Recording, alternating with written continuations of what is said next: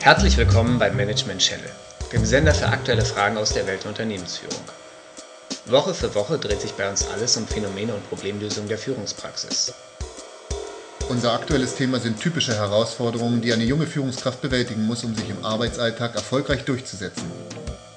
Heute, in der vierten Folge, geht es um die Beobachtung, dass das Einüben eines Führungsstils noch keine Garantie für Führungserfolg ist. Im Studio begrüßen Sie meinen Mitarbeiter Dr. Per Aderell und mein Chef Alexander Wollerow. Sie, Chef Herr Wollerow, ich wollte Sie mal was fragen.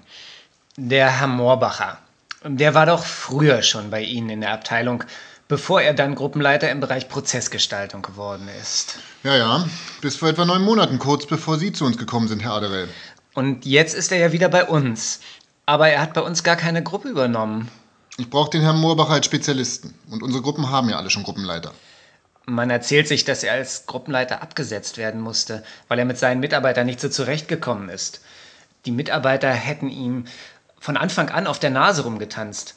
Angeblich haben sie den Moorbacher sogar Flasche genannt. Also erstens, man darf nicht alles für bare Münze nehmen, was der Flurfunk so sagt. Der Herr Moorbacher ist ein ausgezeichneter Mann und ich glaube, dass er großes Potenzial hat.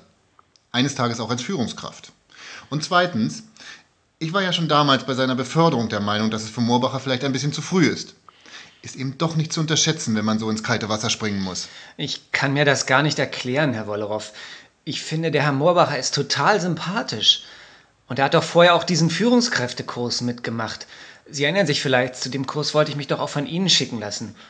Und die Kollegen aus der Prozessgestaltung sind doch alle ganz in Ordnung und fachlich fit. Das ist doch für die normalerweise keine Schwierigkeit, die Meilensteine von ihren Projekten zu erreichen. Ich meine, da kann man doch fast nichts falsch machen. Und jetzt wollen Sie wissen, was er falsch gemacht hat?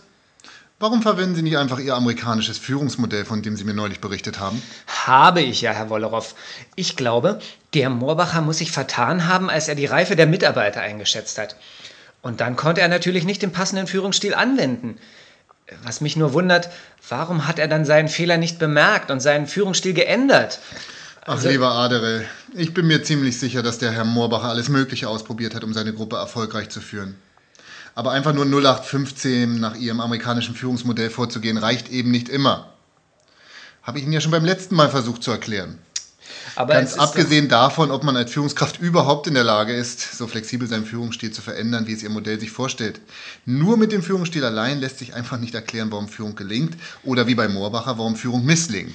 Also ich habe gehört, dass der Herr Moorbacher einen ziemlich ausgefeilten Projektplan erarbeitet hatte. Das Team war mit dem Plan aber nie richtig einverstanden.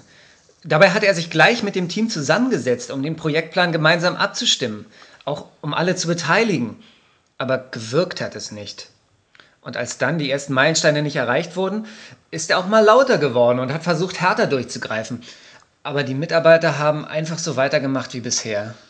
Na, da haben Sie es doch, Aderell. Dieses ganze Gerede mit Führungsstil A und Führungsstil B hilft uns nicht weiter.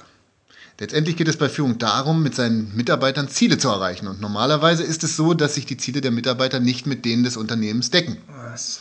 Die Schwierigkeit ist doch, dass die Mitarbeiter nur allzu häufig etwas tun sollen, was sie eigentlich nicht wollen. Vor allem dazu braucht man Führung. Der Vorgesetzte muss Einfluss nehmen. Der Vorgesetzte muss die Mitarbeiter überzeugen oder überreden oder sonst wieder zu bringen können, genau das zu tun, was er ihnen vorgibt. Nur wenn ihm das gelingt, kann man sagen, dass er erfolgreich führt. Herr Wollerow, Sie scherzen jetzt, oder? Führungskräfte sind doch keine Sklaventreiber, die mit schwingender Peitsche auf der Galeere die Ruderer zum Ruder antreiben und dann auch. Ich scherze keineswegs, lieber Aderell. Warum tun Sie denn in der Regel genau das, was ich von Ihnen verlange? Warum machen Sie denn beim schönsten Sonnenschein ohne weiteres ein paar Minuten länger und noch schnell eine Aufgabe fertig, anstatt in den verdienten Feierabend zu gehen? Warum haben Sie mich eigentlich noch nie als Flasche beschimpft? Äh, weil Sie mein Chef sind natürlich. Sehen Sie? Und weil ich möchte, dass Sie gut von mir denken.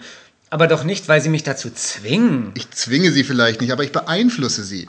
Ich mache Ihnen Ihre Aufgabe schmackhaft. Ich mache Ihnen klar, wie wichtig es ist, die Aufgabe rechtzeitig fertig zu bekommen. Ich kommuniziere Ihnen, welche Zeit ich äh, für die Erledigung der Aufgabe für angemessen halte.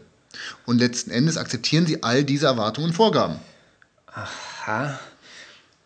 Und der Moorbacher hat das alles vergessen zu sagen und zu tun, als er seine Projektgruppe leiten wollte? Vergessen bestimmt nicht. Aber er konnte sich eben nicht durchsetzen, weil ihm das Standing gefehlt hat. Sobald die Mitarbeiter den Eindruck haben, ihr neuer Chef ist zu sehr Greenhorn, gibt es ein Problem.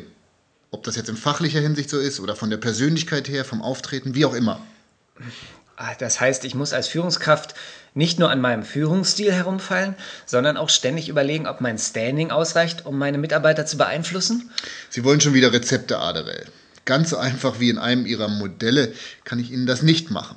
Die wichtigste Frage ist, wie man als Vorgesetzter Einfluss gewinnen kann. Aber darüber unterhalten wir uns am besten ein andermal. Ich muss jetzt nämlich los. An die Arbeit, Aderell, die Ablage wartet. Alles klar, Chef. Schönen Feierabend Ihnen.